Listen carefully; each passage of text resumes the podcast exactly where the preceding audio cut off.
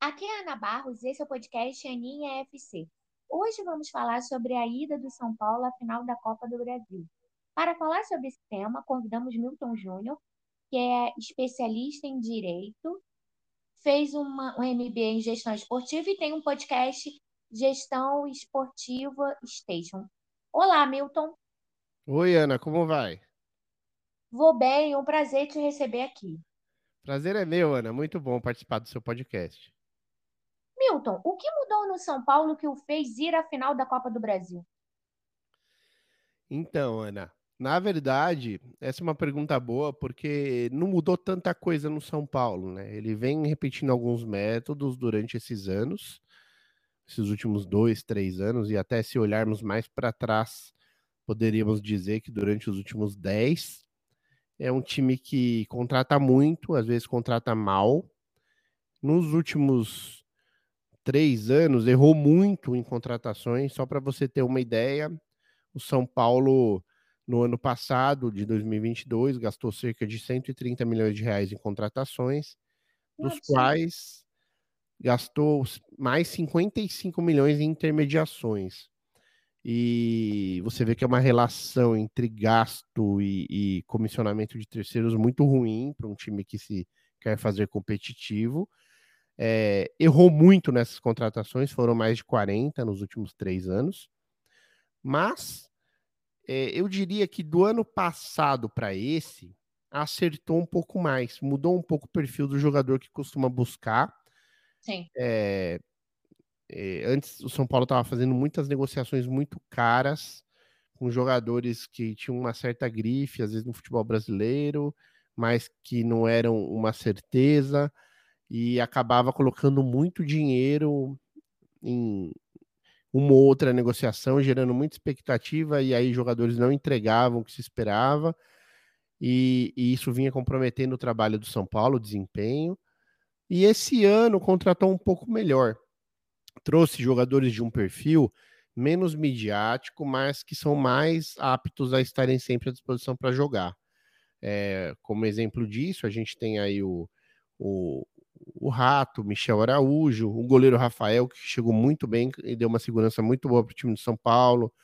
O próprio Caio Paulista, que veio do Fluminense, que encaixou muito bem no time.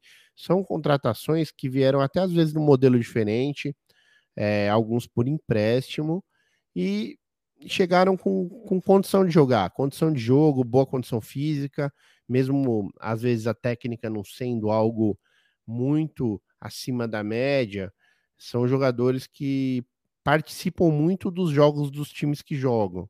Então, tem sido um, um diferencial do São Paulo, né? Formou para esse ano de 2023 um elenco muito muito correto, que sempre corre atrás de, de dar o seu melhor, mesmo quando não, não tem todas as condições para isso. São Paulo tem problemas de direito de imagem atrasado há bastante tempo e não consegue solucionar. E esse grupo atual é um grupo que parece ter lidado melhor com esses problemas e focou mais no trabalho.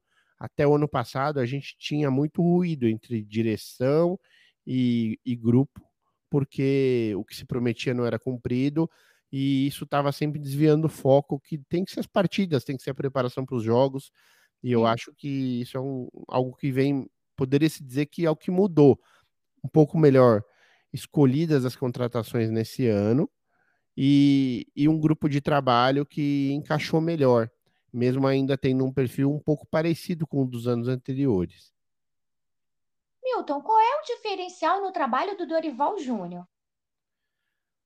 Ana, eu diria que o, o Dorival trouxe de diferencial em relação principalmente ao trabalho anterior do Rogério, é a experiência dele. Ele é um cara que lida muito melhor com os problemas estruturais do time, então ele não fica a todo momento chamando atenção para os problemas que o São Paulo tem que solucionar dentro de, de casa, né? São problemas que você teria que resolver da porta para dentro para se estruturar melhor, para gastar melhor o seu dinheiro, investir melhor em, em no que vai ser útil efetivamente para o grupo e não em, em apenas contratações que gerem movimentação, favorecendo intermediários, etc. O Rogério ficava muito bravo com isso e sempre que podia externava esse descontentamento. Eu acho que isso gerava no ambiente um pouco de perda de foco. O, Dorival, por outro lado, muito experiente, ele consegue lidar com toda a vontade da, da diretoria executiva do São Paulo de de estar tá nos holofotes, ele consegue lidar melhor com isso, ele não se incomoda tanto com isso e, e, e foca mais no dia a dia. É, consegue também dar aos jogadores mais confiança. Eu não sei exatamente como isso é possível, é, porque o Rogério é um cara muito correto, um profissional que sempre busca o melhor, mas de certa forma o Dorival conseguiu entregar para esse grupo uma confiança que, o, que anteriormente não existia. E aí, aliado à, à correção do grupo, que é um grupo que trabalha forte, o São Paulo vem ficando mais competitivo nesse ano de 2023. É, essa competitividade ela já existia até mesmo antes da chegada agora do Lucas Moura e do Remus Rodrigues, mas o São Paulo não tinha grandes diferenciais técnicos. Então era um time que, no seu limite, jogando com esforço e foco, às vezes conseguia bons resultados. E agora, com um pouquinho, contando um pouquinho com um diferencial técnico, porque o Lucas Moura chegou numa condição muito boa, física Sim. e técnica, é, o São Paulo pode pensar em voar mais alto. O São Paulo é favorito na final contra o Flamengo da Copa do Brasil? Tem chances na Sul-Americana? Olha, eu diria que vou começar pelo fim. A Copa Sul-Americana é um torneio que hoje conta com um nível técnico que não é dos mais altos. Então, o São Paulo tem chance sim, como teve no ano passado, quando chegou na final e acabou derrotado. É, mas não é favorito na Copa Sul-Americana. Muito menos na Copa do Brasil.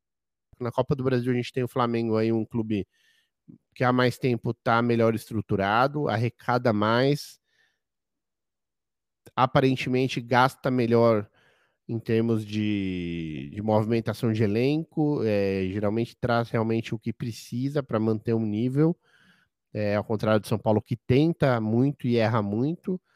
muito. A direção do São Paulo nesses anos tem sido muito baseada na tentativa e erro. A do Flamengo já tem um fio condutor mais profissionalizado, um time que está melhor estruturado e também com uma arrecada muito mais, tem um poderio de brigar por sempre por jogadores de mais qualidade. Flamengo tem a confiança de fazer seguidas temporadas com um protagonismo muito forte, né? Um time que está sempre chegando aí na, na, decisão de grandes torneios.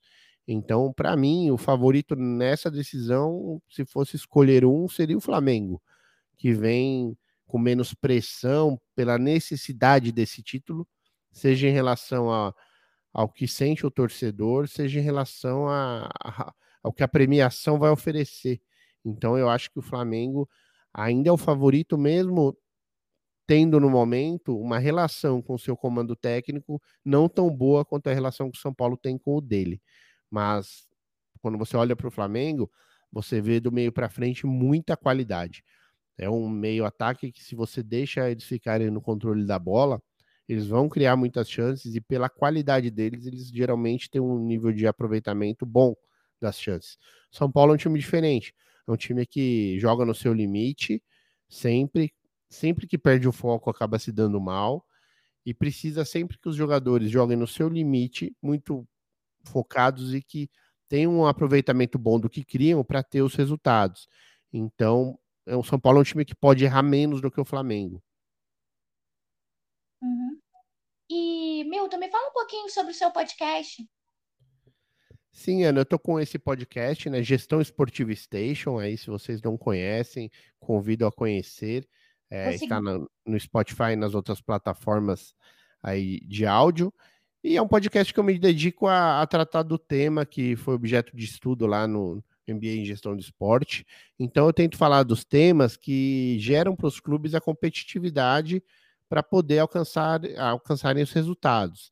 Então, sempre trago convidados que são é, pessoas muito reconhecidas na área, tentando levar para o ouvinte um pouco do tema é, de forma menos complicada.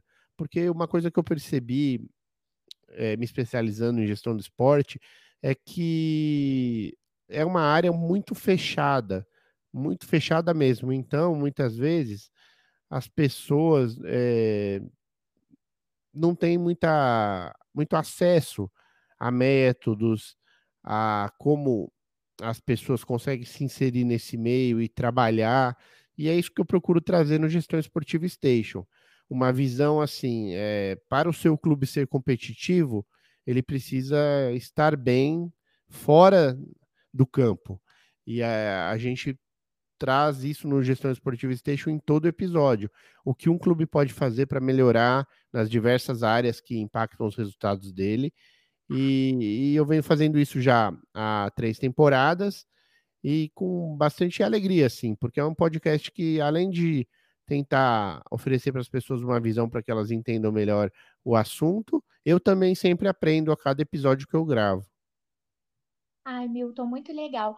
Antes da gente terminar, eu queria agradecer os apoiadores do podcast, Diego Zeda, Gabriel Araújo, Bianca Soares, Ana Cláudia Sobral, Douglas Camargo, Gustavo Rezende, Adriana Bandeira, Aninha Merlino, Paulo Hermógenes e Danilo Furtado.